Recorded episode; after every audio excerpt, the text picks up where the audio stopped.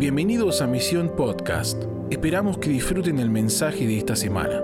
Para tener más información de este podcast y otros recursos, visita www.misioninstituto.com.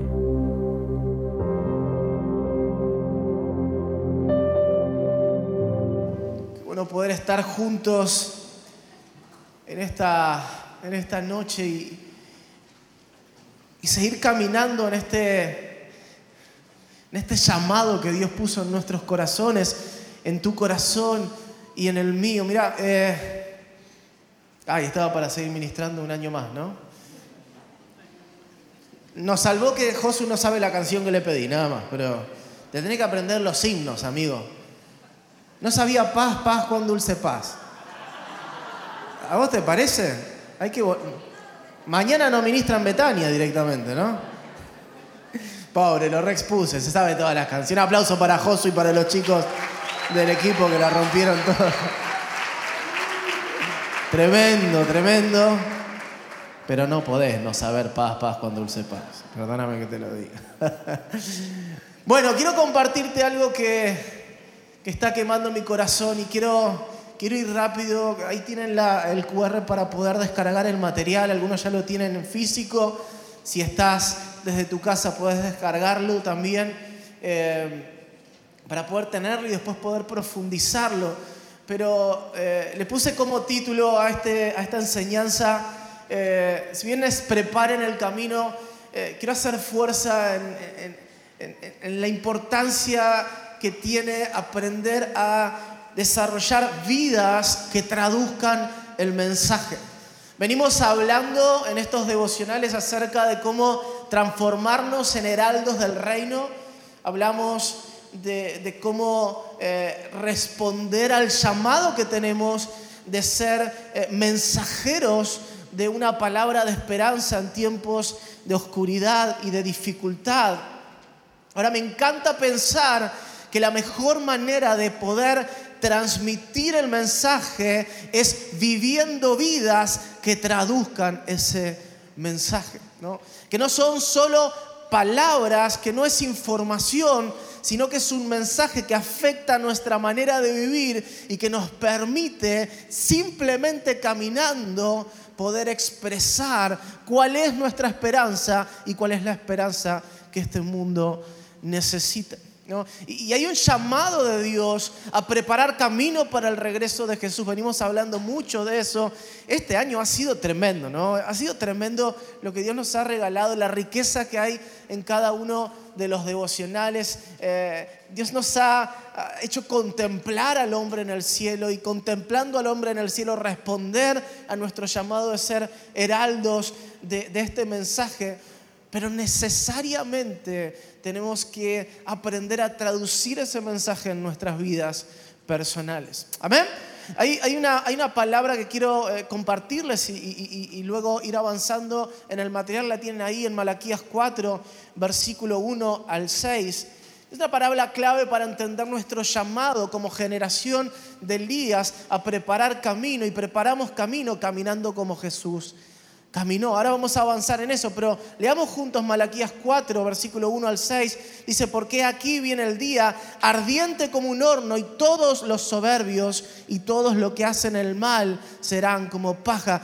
Y el día que va a venir les prenderá fuego, dice el Señor de los ejércitos, que no les dejará ni raíz ni rama, mas para vosotros que teméis mi nombre, se levantará el sol de justicia con salud en sus alas y saldréis y saltaréis como ternero en el establo y hallaréis, perdón, y hallaréis a los impíos, pues ellos serán ceniza bajo las plantas de vuestros pies el día que yo actúe, dice el Señor. ¿Me siguen hasta acá, no? Seguimos con el versículo. Dice, acordaos de la ley de mi siervo Moisés, de los estatutos y de las ordenanzas que yo le ordené en Horeb para, que todo, para todo Israel. He aquí yo os envío profeta Elías, antes que venga el día del Señor, día grande y terrible, Él hará volver el corazón de los padres a los hijos y el corazón de los hijos hacia los padres, no sea que venga yo y hiera la tierra con maldición. Ahí en el material tiene una explicación de por qué nosotros consideramos que la generación que antecede al regreso de Cristo, de la cual creo pertenecer. ¿Cuántos creen que Jesús viene pronto? Amén. Eh, eh, es, una generación que eh, en el espíritu de Elías va a preparar camino para Dios y camino para el pueblo. Camino para Dios, camino para Jesús, pero también camino para la iglesia. Es una generación que asume una responsabilidad de vivir en un estado de pureza tal que permita que se acelere el regreso de Jesús, pero también purifica al cuerpo de Cristo y a la iglesia. Malaquías, el profeta, nos deja tres direcciones en estos pasajes, de la cual una vamos a profundizar. La primera dirección es miren hacia adelante. Decir conmigo, debo mirar adelante. Es nuestra esperanza. Dicen, miren hacia adelante. Comienza el profeta diciendo, he aquí viene el día ardiente como un horno. Se acerca el día donde la esperanza va a ser manifiesta. Esperanza para muchos y juicio para otros. ¿Ok? Entonces, ¿cuál es nuestra responsabilidad como generación? Primeramente, profundizar en aquel día, lo que venimos haciendo este año mirar hacia adelante. Nuestra esperanza no es una esperanza vacía, nuestra esperanza es una persona y se llama Jesús. Nuestra esperanza es una persona y viene pronto. Nuestra esperanza es ser como Él es porque un día lo vamos a ver tal cual es. Nuestra esperanza es que en un abrir y en un cerrar de ojos, al sonar de la final trompeta, seremos arrebatados junto con Él y en un abrir y cerrar de ojos nuestros cuerpos mortales se van a transformar en cuerpos glorificados. Amén. No más maldad, no más gordura. Amén. Me encanta esa parte de, la historia, ¿no? Y espero que sea así. ¿Te imaginas que tu cuerpo resucitado... No. No. ¿Gordo y petizo de vuelta? No. ok. Yo creo que Dios va a ser justo, vamos a hacer todo de la misma estatura, esbeltos, tonificados, vamos a comer pizza y no vamos a engordar. Amén. Y toda la congregación dice, muy bien, muy bien. Ok, lo segundo que nos insta el profeta es a mirar hacia atrás. recuerden, acordaos de las leyes que le dio a Moisés, de los estatutos. Acuérdense de la ley que le di a mi siervo Moisés, purifíquense Alíñense a mis parámetros de justicia. ¿Por qué? Porque en el contexto de la última generación va a haber una falsa justicia que se va, a ver, se va a levantado con poder. Muchos van a llamar a lo malo bueno y a lo bueno malo, pero si ustedes forman parte de esa generación de Elías que prepara el camino, recuerden, acuérdense de la ley que le di a mi siervo Moisés y alineen su corazón con la verdad de Dios. No se mezclen con el sistema. No llamen a lo malo bueno y a lo bueno malo. No se dejen confundir por las corrientes que tratan de debilitar el mensaje de pureza, que tratan de diluir la santidad, la pureza que hay en la palabra de Dios, la pureza que hay en el llamado de Dios, la pureza que hay en el carácter que Dios quiere formar dentro tuyo. Amén.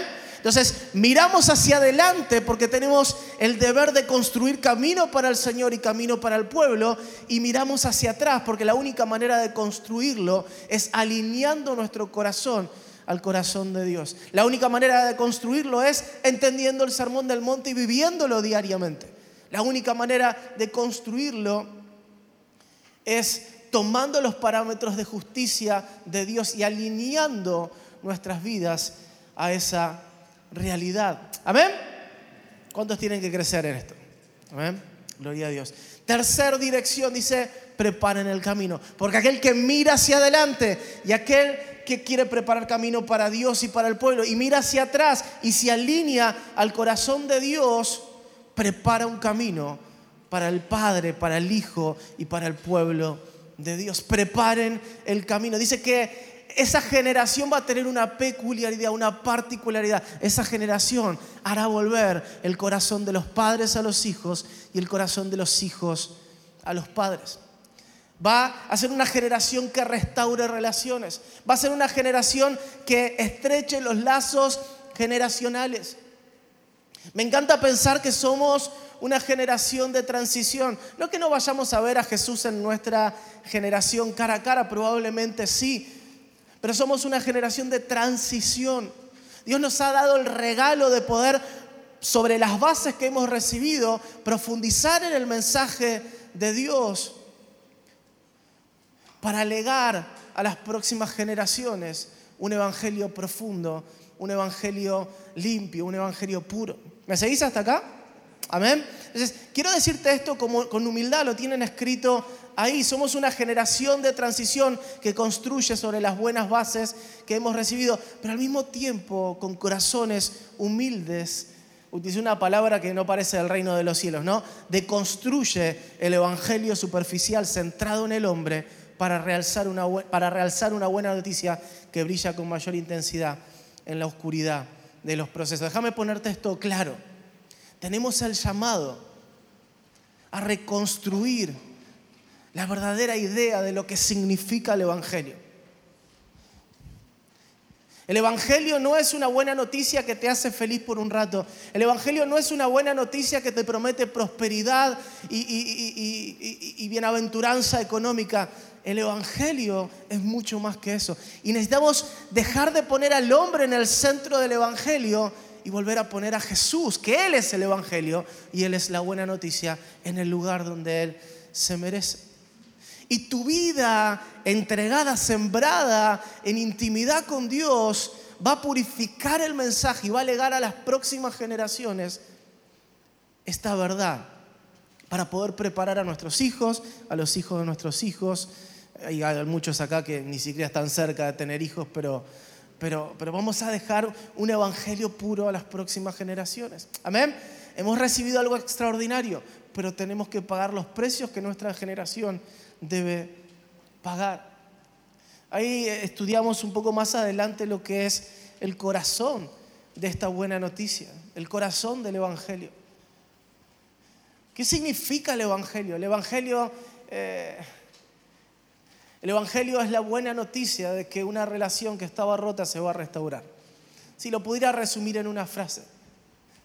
El Evangelio, lo vas a ver más adelante, está escrito ahí, no es la buena noticia que no te vas a ir al infierno, sino que el Evangelio es la buena noticia de que a través de la sangre de Jesús, a través de la resurrección, a través de la exaltación y a través de, la segunda venida de Cristo, de la consumación del plan, vos y yo vamos a poder restaurar completamente nuestra relación con Dios y vivir con Él eternamente. Esa es la buena noticia que tenemos que proclamar. Fíjense, ahí está, les dejo información ahí acerca de lo que se llama el protoevangelio, Génesis 3.15. Ahí recuerdan, ¿no? Adán y Eva caen en pecado. Eh, Eva, Eva cae en pecado y Adán, bueno, pobrecito, ahí sucumbe ante los encantos de Eva. Eh, y en ese contexto, ante el pecado del hombre, Dios dice, mira, eh, yo voy a reparar esto. Dios eh, me encanta esto porque muestra su aspecto tan misericordioso y cargado de amor. Dice, mira, yo necesito introducir la muerte en vos, Adán, necesito introducir la muerte en vos, Eva, porque yo no quiero que vivas eternamente con ese corazón caído. Pero tengo una promesa para hacerles. Yo voy a poner una simiente en vos, Eva. Eh, ¿Se acuerdan cuando Maxi enseñó, eh, ¿cómo era el título Maxi? ¿Un varón escogido? No, sí. Un día, bueno, un varón escogido, un día establecido, un varón designado. Ahí está. Y hablaba acerca de esto, ¿se acuerdan, no? Le dice, yo voy a poner una simiente en vos y esa simiente va a vencer a Satanás. Obviamente no sin antes tener que pagar un precio, el precio de la cruz, pero va a llegar el día donde esa simiente va a vencer a Satanás y el propósito del Evangelio se va a cumplir, que es que Dios pueda habitar con sus hijos. Amén. Entonces a veces pensamos que el Evangelio es decirle a la gente, mira que si seguís caminando así te vas al infierno, pero el Evangelio no te libra de algo, el Evangelio te acerca a alguien. El Evangelio restaura tu comunión con alguien. El corazón del Evangelio es la gran noticia de que un día vamos a poder reinar con Él para siempre. Hay cuatro rupturas, hablábamos ahí con, un amigo, cuatro rupturas que provocó el pecado en Edén. El pecado, y todas tienen que ver con relaciones, el pecado rompió nuestra relación con Dios. El pecado rompió nuestra relación con nosotros mismos. Nosotros no teníamos problemas de identidad hasta que Eva tomó del fruto. Nosotros no teníamos problemas de relación con Dios hasta que Eva, muy bien, gritaron ahí. Son bravos, ¿eh? Tomó del fruto. Nosotros no teníamos problemas de tercera ruptura, de relación entre nosotros, hasta que el hombre cae en pecado. Y la cuarta ruptura sería un tema para otra prédica, habría que explicarlo, pero es la ruptura eh, de la relación con la naturaleza. La naturaleza cayó porque el hombre cayó, porque la naturaleza estaba sujeta al gobierno del hombre. Esas cuatro rupturas del pecado, relación con Dios, relación conmigo mismo, relación entre nosotros, relación con la naturaleza. El Evangelio es la buena noticia de que Dios va a restaurar todas las cosas. Que va a llegar un día donde vamos a poder relacionarnos con Él de una manera pura, de una manera directa. Lo vamos a ver tal cual es. Es la buena noticia de que ya no va a haber orfandad en tu corazón. Ya no va a ser necesario tener que leer el librito rojo, hijos de la intimidad, para ser feliz. Dios se va a llevar toda tu orfandad. ¿Cuántos dicen amén? Decirle al que está al lado tuyo, huérfano, Dios te va a llevar, Dios se va a llevar toda su orfandad. ¿Cómo les gusta decir esas cosas, eh?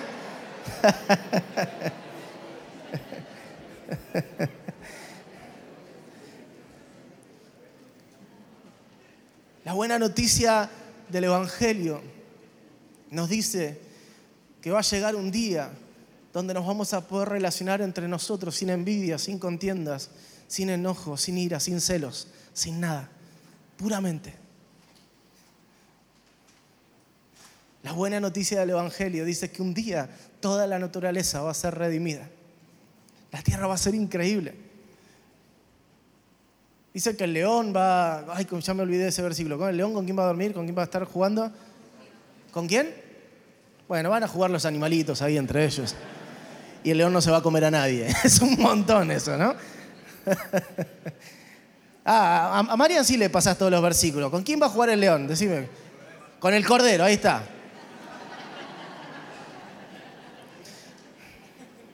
No lo vamos a hacer a la estaca el cordero en ese momento. Van a jugar el león y el cordero, ¿no? Perdón, siempre pensando en comida, ¿no? Pero Dios va a restaurar la naturaleza. Vamos a vivir en una tierra restaurada la buena noticia del Evangelio. Habla de estas cuatro restauraciones. Ahora, volviendo al tema, ¿no? porque yo quería ponerte, eh, eh, hablarte del corazón del Evangelio para que entendamos qué es traducir este mensaje en vidas proféticas. ¿no? Y, y volviendo a este tema de ser traductores del mensaje, entendiendo lo que realmente es el corazón del Evangelio, tenemos que reconocer que tenemos un llamado y una responsabilidad. Tenemos un llamado y una responsabilidad. Y, acá me quiero, quiero, quiero, quiero, quiero realmente poder eh, entrar en profundidad a esto. Eh, este llamado y esta responsabilidad no solamente es a conocer, sino a vivir. Los planes de Dios exceden nuestras vidas y nuestros procesos personales.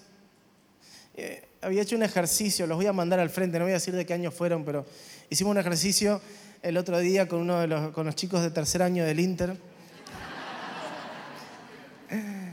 Y, les hice algunas preguntas, ¿no? Y una de las preguntas era, eh, ¿cuál es el hoy de Dios? ¿Qué es lo que hoy Dios te está diciendo? Esas preguntas que no me gusta que me hagan, ¿viste?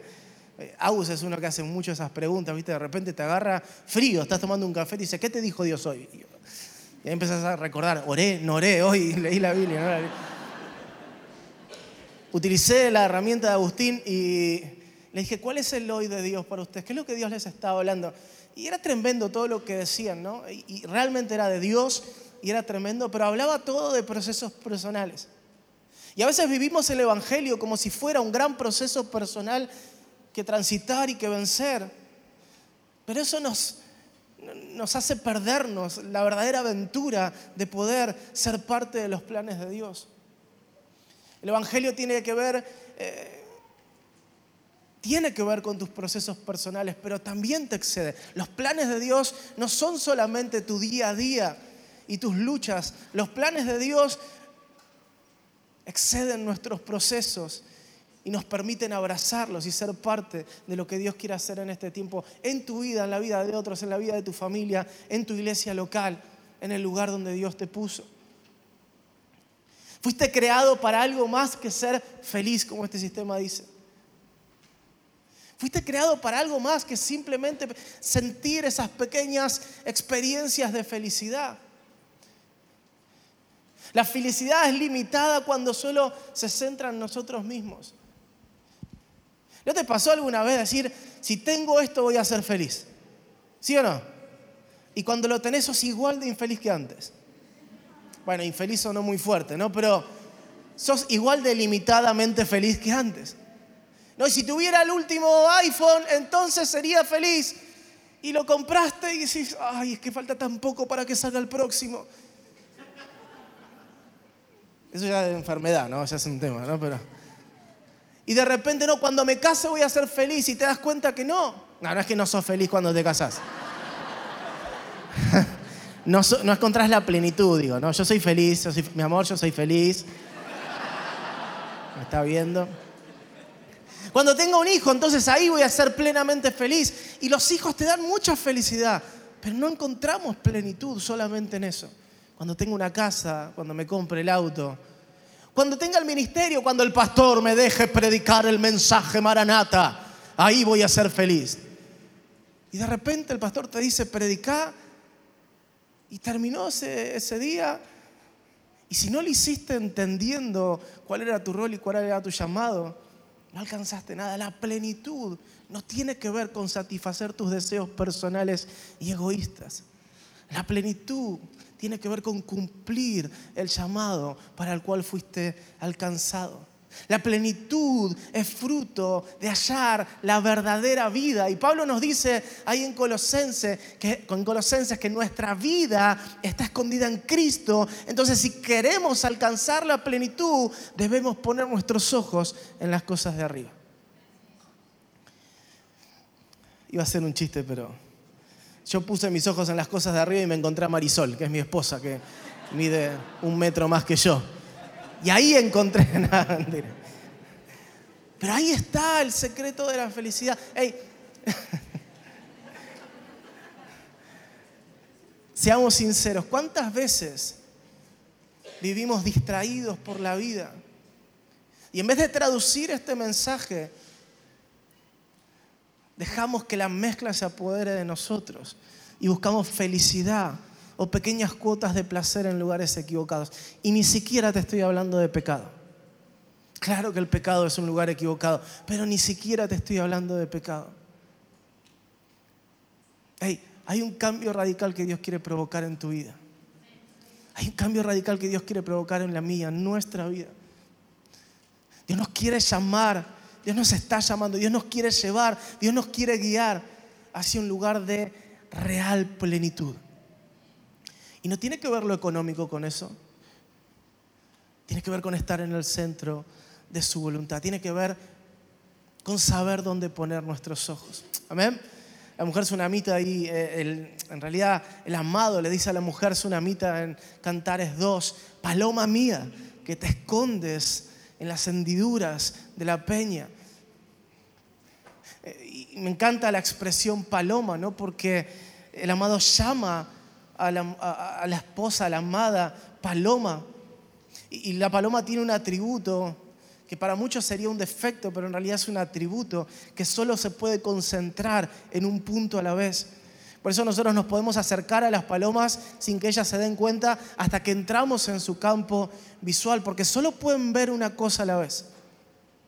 Y a veces vivimos tan distraídos, mirando para mil lugares, y Dios quiere darte ojos como de paloma para que puedas poner tus ojos en las cosas de arriba y encuentres la verdadera vida que habla el apóstol Pablo ahí en Colosenses, capítulo 3, versículo 1 al 3. No sé si lo podemos poner ahí, Colosenses 3, versículo 1 al 3.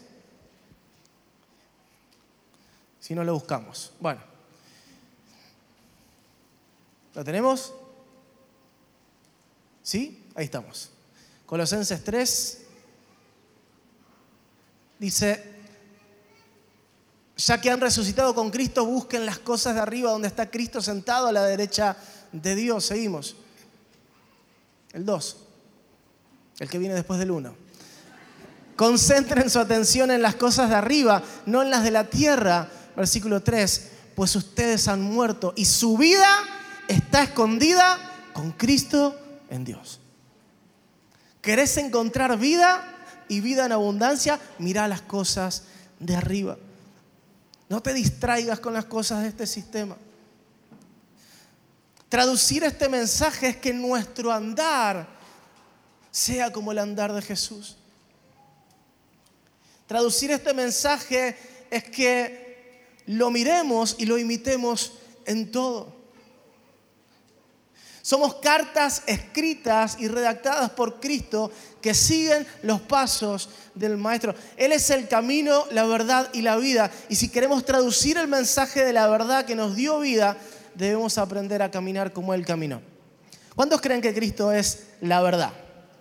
Hey, Jesús dijo en un momento, ustedes eh, están buscando señales, pero no se dan cuenta que ellas me apuntan a mí. Buscan la verdad y la verdad la tienen enfrente de ustedes.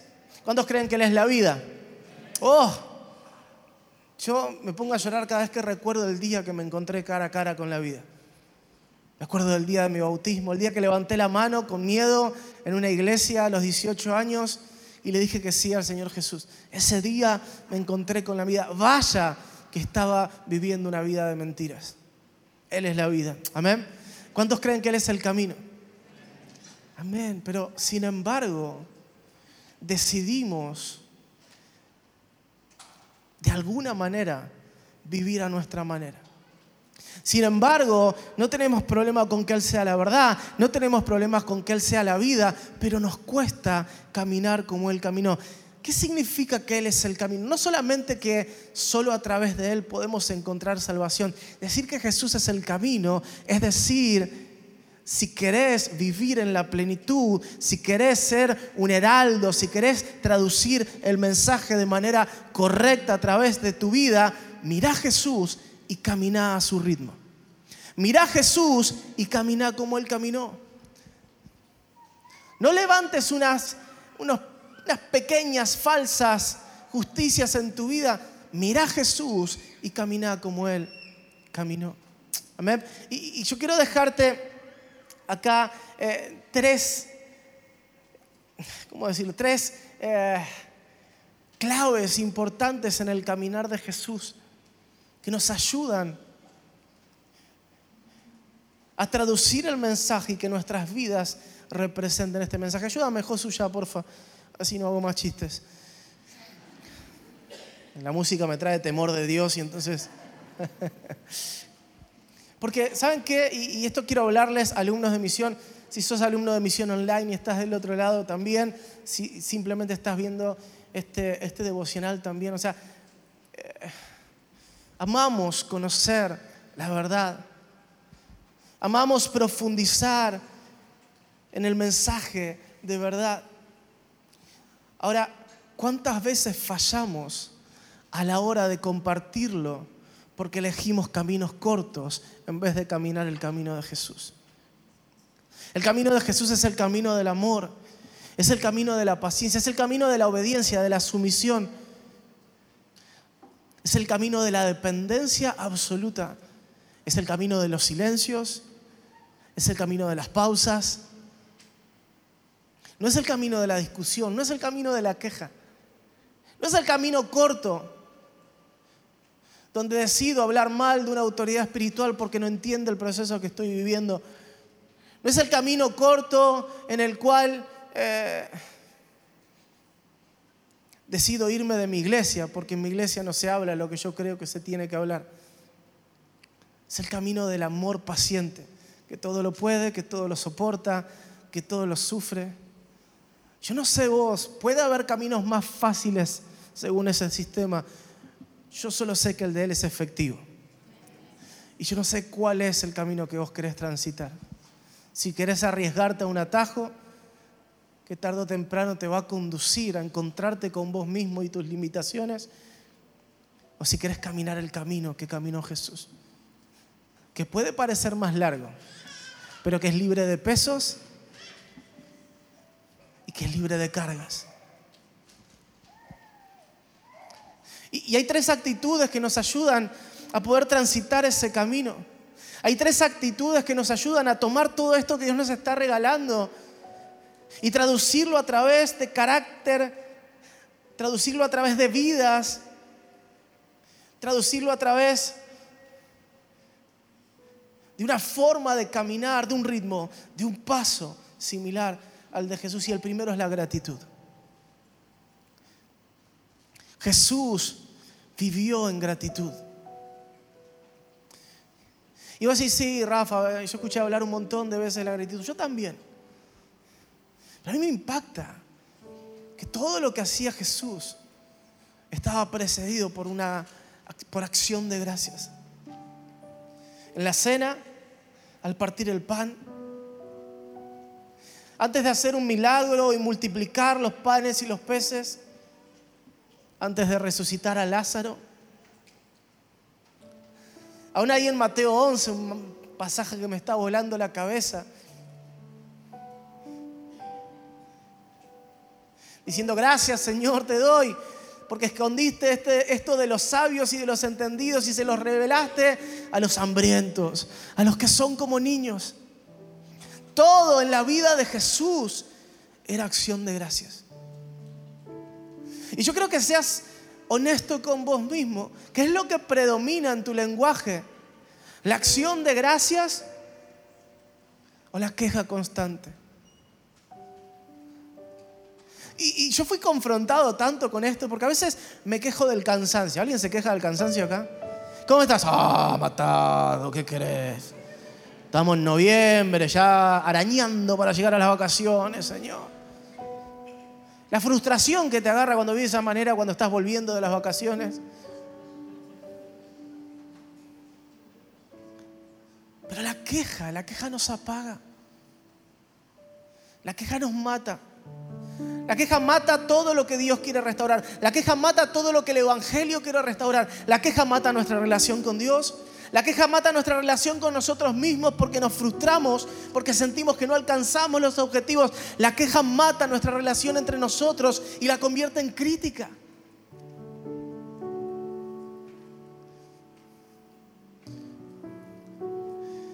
Transformate en una persona agradecida si quieres caminar el camino que Jesús caminó.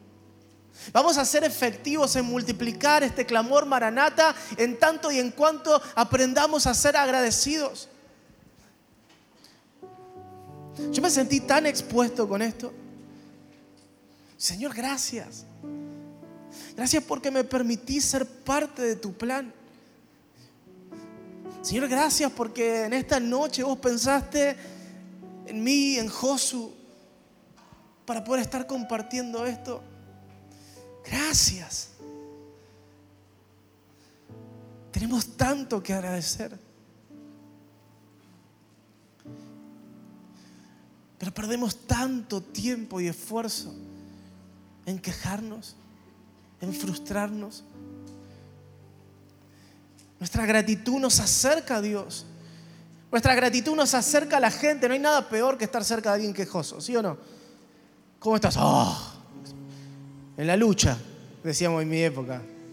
Qué bronca me da que no lo entiendan, por Dios. La lucha aquí es cruel y es mucha, decía uno. O acá, viste, Madín Misión, ¿cómo estás en el proceso? Ah, es un bajón decir, ¿cómo estás acá en el proceso, procesado? Gloria a Dios, gracias, Señor, por los procesos.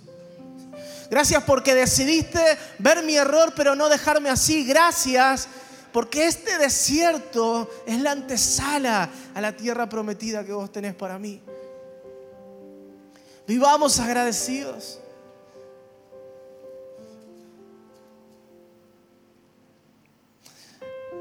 Ahora, no seas agradecido por conveniencia. Sea agradecido porque Él es bueno. Porque Él es bueno. Amén ah, no puedo hacerlo porque no alcanza el tiempo, pero bajaría a preguntar cómo fue la historia de cada una. Vaya que tenemos que dar gracias. Amén. Oh, y Él te encontró. Yo no merecía ser encontrado, pero su gracia me encontró. Yo ni mis remas, nada, eso, ni en mis más remotos sueños pensé que podría estar en este lugar, pero Él me alcanzó. Él me acompañó en cada día de mi vida. Pero ni siquiera solo en los días de gratitud, no, también en los días donde yo era un ingrato, ahí estuvo Él provocando el quebranto para que pueda entender para qué había sido alcanzado. Traducimos el mensaje viviendo vidas agradecidas. Tus pastores van a ver en vos un hombre, una mujer madura cuando te vean agradecido todo tiempo. Cuando te acerques, pero no por conveniencia a decirle, pastor, lo bendigo. Yo le doy gracias a Dios por su vida, estoy orando por usted. No le digas eso para que te deje predicar, no le digas eso para que te dé un ministerio. No, no, no, con un corazón sano. Sea agradecido por las personas que Dios puso alrededor tuyo. Sea agradecido por la gente con la cual Dios te rodeó. No digas, sí, bueno, pero podrían ser mejores. Vos también podrías ser mejor. Bomba, ¿no? Pero gloria a Dios por la gente con la que Dios te rodeó. Vivamos agradecidos en todo tiempo. Caminamos al ritmo de Jesús si aprendemos a dar gracias por todo. Amén. segundo punto es humildad y mansedumbre. Oh, Mateo 11 me está matando en este tiempo. Amo a ver a ese Jesús pastor hablándole a sus discípulos. Él dice, venid a mí todos los que estáis trabajados y cargados, que yo los haré descansar. Lleven mi yugo sobre vosotros y aprended de mí, que soy manso y humilde, y hallaréis descanso para vuestras almas, porque mi yugo es fácil y mi carga ligera humildad y mansedumbre. La humildad nos conecta con Dios porque la humildad que es pobreza de espíritu. La humildad que es es decir, Señor, no puedo hacerlo solo. La humildad que es sinceramente decir, Señor, no importa cuántas veces me haya subido a una plataforma a predicar, si hoy no estás conmigo, yo no lo puedo hacer. La humildad te conecta con Él, te hace dependiente te hace sumiso, te hace obediente. Y la mansedumbre te conecta con la gente. De hecho, la, definición de mansedumbre es docilidad de carácter que se manifiesta en el trato. Entonces, fíjense cómo Jesús dice, aprendan de mí. Déjame decirlo de esta manera, que soy la buena noticia. ¿Se acuerdan, no? El Evangelio es la buena noticia de que un día vamos a restaurar nuestra relación con Él y vamos a restaurar nuestra relación con los demás. Jesús agarra a sus discípulos, agarra a los que estaban en ese momento y les dice, hey, aprendan de mí. Yo soy el camino, yo soy la verdad, yo soy la vida. Desarrollen humildad. Sean pobres de espíritu yo voy a enseñarles a ser mansos. No pueden ser mansos por ustedes mismos. Pero si son humildes y son dependientes, mi Espíritu Santo los va a llenar. Y les va a dar gozo, paz, paciencia, benignidad, mansedumbre. Y desde, desde su pobreza de espíritu y desde su llenura, van a poder amarse los unos a los otros. Van a poder soportarse los unos a los otros. Van a levantar al que se cayó. Van a curar al enfermo. Van a restaurar sus relaciones. Van a hacer que el corazón de los hijos se vuelva a los padres. Y van a hacer que el corazón de los padres se vuelva a los hijos.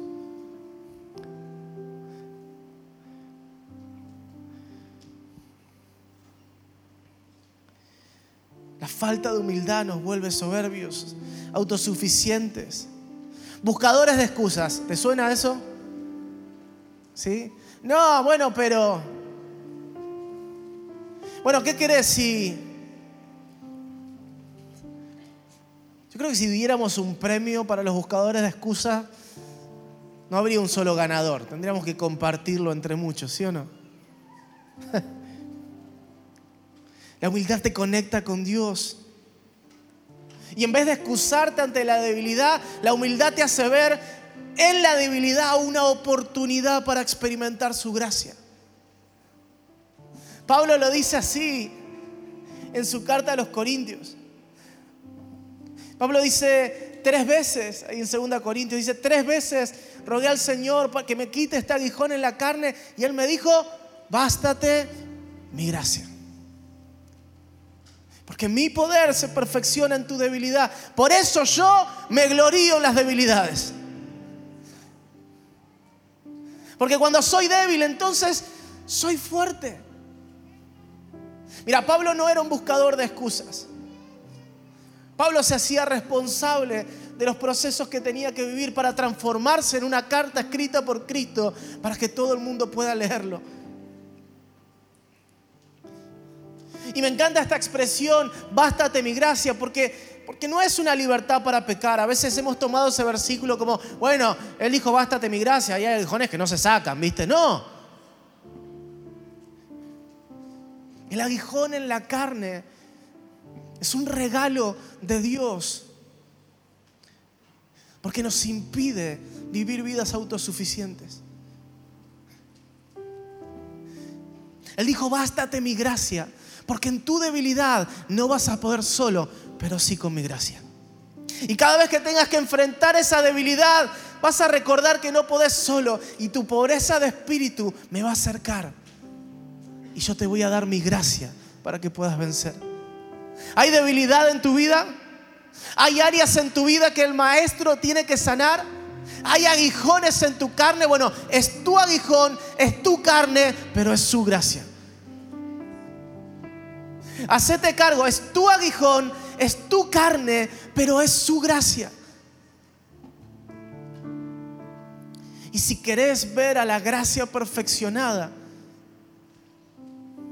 vas a tener que asumir los desafíos del proceso.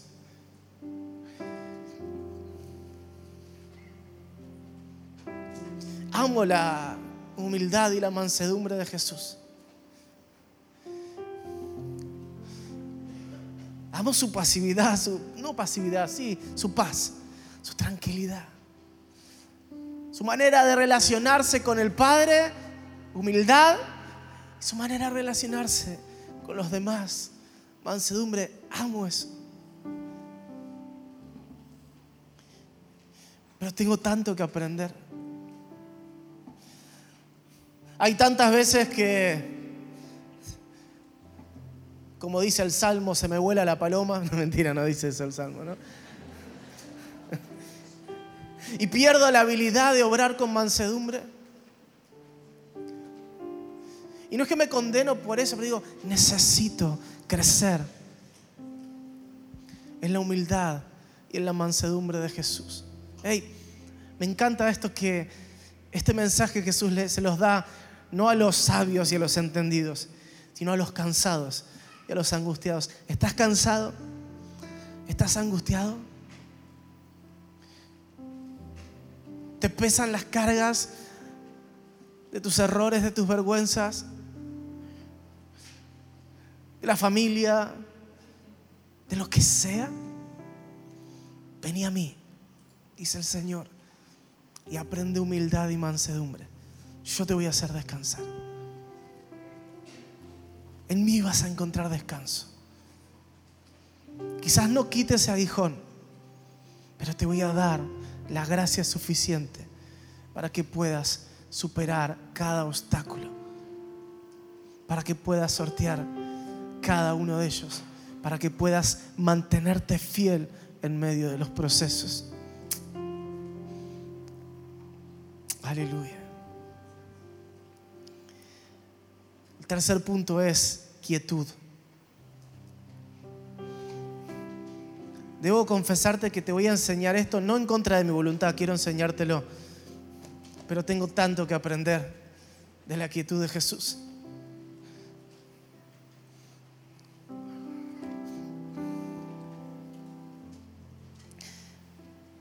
El Salmo 46 es un salmo extraordinario, que habla en el contexto de la gran tribulación. Todo está agitado. La gente corre de un lado para el otro, pero Dios en medio de todo eso dice, estad quietos y conoced que soy Dios. Tranquilos. Yo voy a ser exaltado entre las naciones, enaltecido en toda la tierra. Mira, en un mundo donde todo el mundo anda corriendo, Dios te invita a desacelerar tus pasos.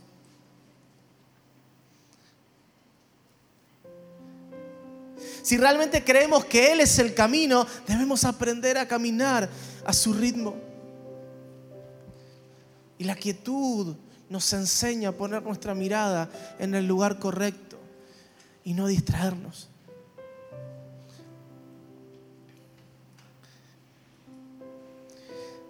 Quiero leerte el Salmo 46. Quiero que cierres tus ojos mientras te lo leo. No guardes nada porque vas a tener que seguir anotando. Pero amé este salmo. Entendiendo el contexto que te hablaba, el salmo comienza, el salmo de los hijos de Corea comienza de esta manera, dice, Dios es nuestro amparo y nuestra fortaleza. Nuestro pronto auxilio en las tribulaciones. Por tanto, no temeremos aunque la tierra sea removida y se traspasen los montes al corazón del mar, aunque bramen y se turben sus aguas y tiemblen los montes a causa de su braveza. Del río sus corrientes alegran la ciudad de Dios.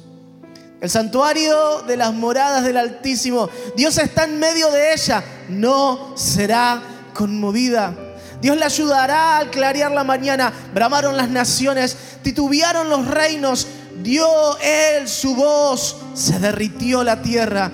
Jehová de los ejércitos está con nosotros, nuestro refugio es el Dios de Jacob. Venid, venid y ved las obras de Jehová, que ha puesto asolamiento en la tierra, que hace cesar las guerras hasta los confines de la tierra, que quiebra el arco, corta la lanza y quema los carros en el fuego. Estad quietos y conoced que yo soy Dios será exaltado entre las naciones. Enaltecido será en la tierra. Jehová de los ejércitos está con nosotros. Nuestro refugio es el Dios de Jacob. Mientras todos corren, Él te dice, está quieto. Y conocer que yo soy Dios. Porque si estás corriendo no vas a poder reconocerlo te vas a perder de lo que cantábamos recién, de poner tus ojos en su belleza, en su mirada. Estad quietos. ¿Cuántas prioridades hay en tu vida que no son prioridad, que hoy te roban el gozo de mantenerte quieto y conocerlo a Él? Aquellos que traducen este mensaje son personas que mientras todos piensan que hay que hacer algo, se mantienen confiando en el Señor.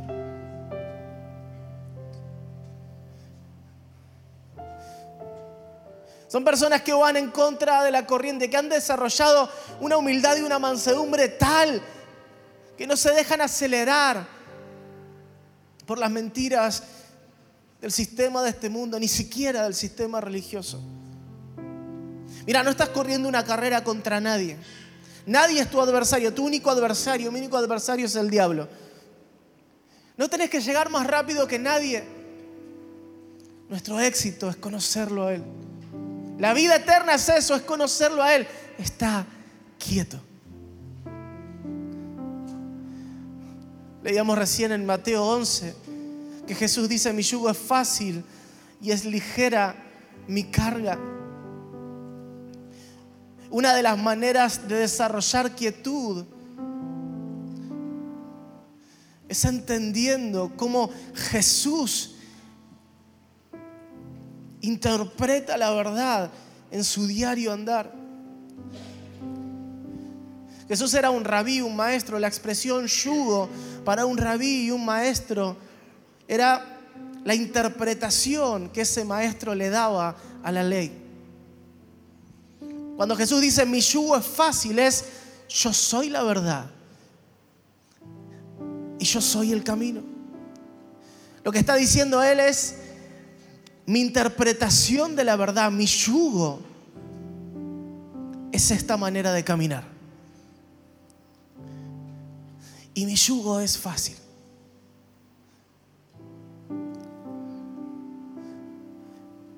Él decía ahí en el Sermón del Monte, oyeron decir, no cometerás adulterio.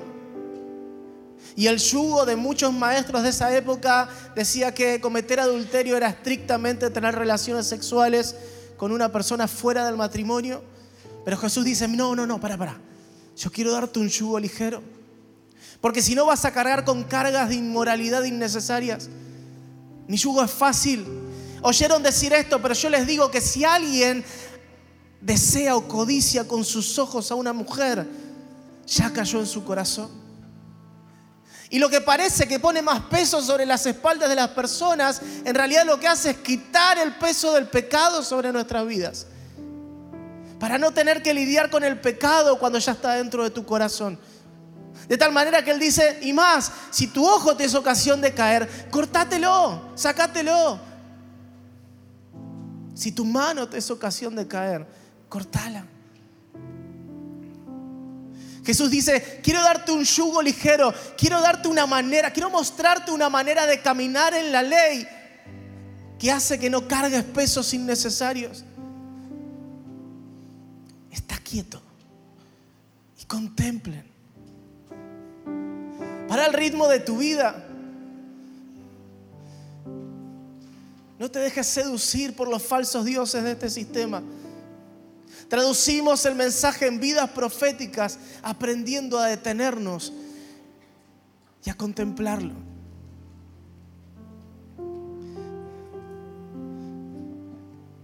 Me encanta esta expresión ¿no? que la hablábamos recién con un amigo. Y, déjame terminar y no me apedrees antes de que la termine, ¿no? Pero no predicamos un mensaje predicamos a una persona. Esa persona es el mensaje. Maranata es una persona. No predicamos una moda, no nos enamoramos de una interpretación escatológica, predicamos a una persona, que es la simiente que Dios prometió que iba a restaurar todo lo que nosotros rompimos. Entonces no sé cuál es tu situación.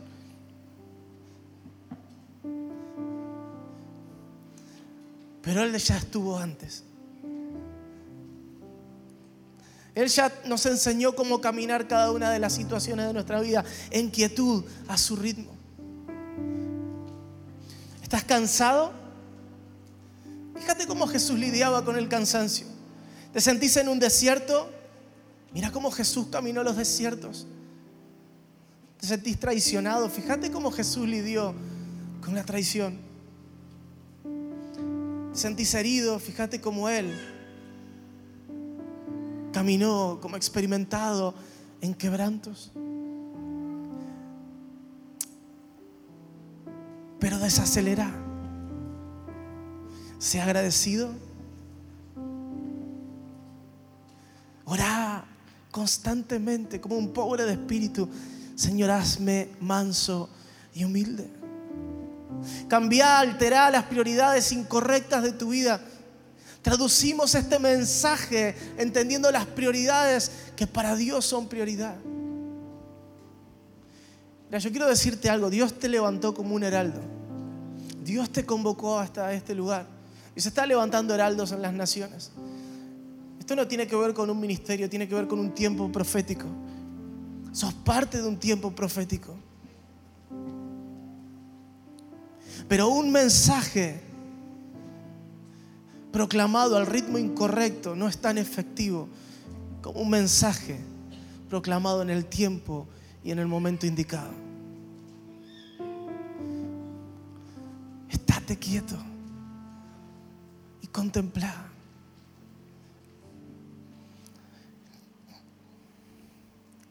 Ayúdame. ¿Dónde está? Pris. Guarda tus cosas, ya estamos terminando.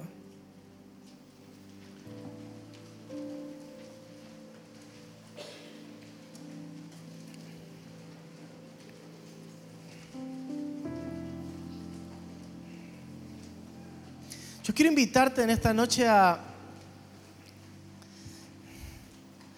a desacelerar el ritmo. Yo quiero invitarte en esta noche a, a no pasar por alto o familiarizarte con algo que no mereces. A menudo nos familiarizamos tanto con la gracia que nos llenamos de queja. Porque de repente pensamos que merecemos algo que es inmerecido. Yo quiero invitarte a, a parar. A decirle, Señor, yo quiero ser un heraldo. Pero Señor, que esta información transforme mi interior. Oh, no hubo nadie que comunique un mensaje como vos lo comunicaste. Tus palabras impactaban, pero tu vida, cómo caminaste, oh, por eso la gente te seguía. Por eso la gente se reunía alrededor tuyo. Señor, yo creo que sos la verdad. Yo creo que sos la vida. Enséñame a caminar el camino. Enséñame a caminar el camino.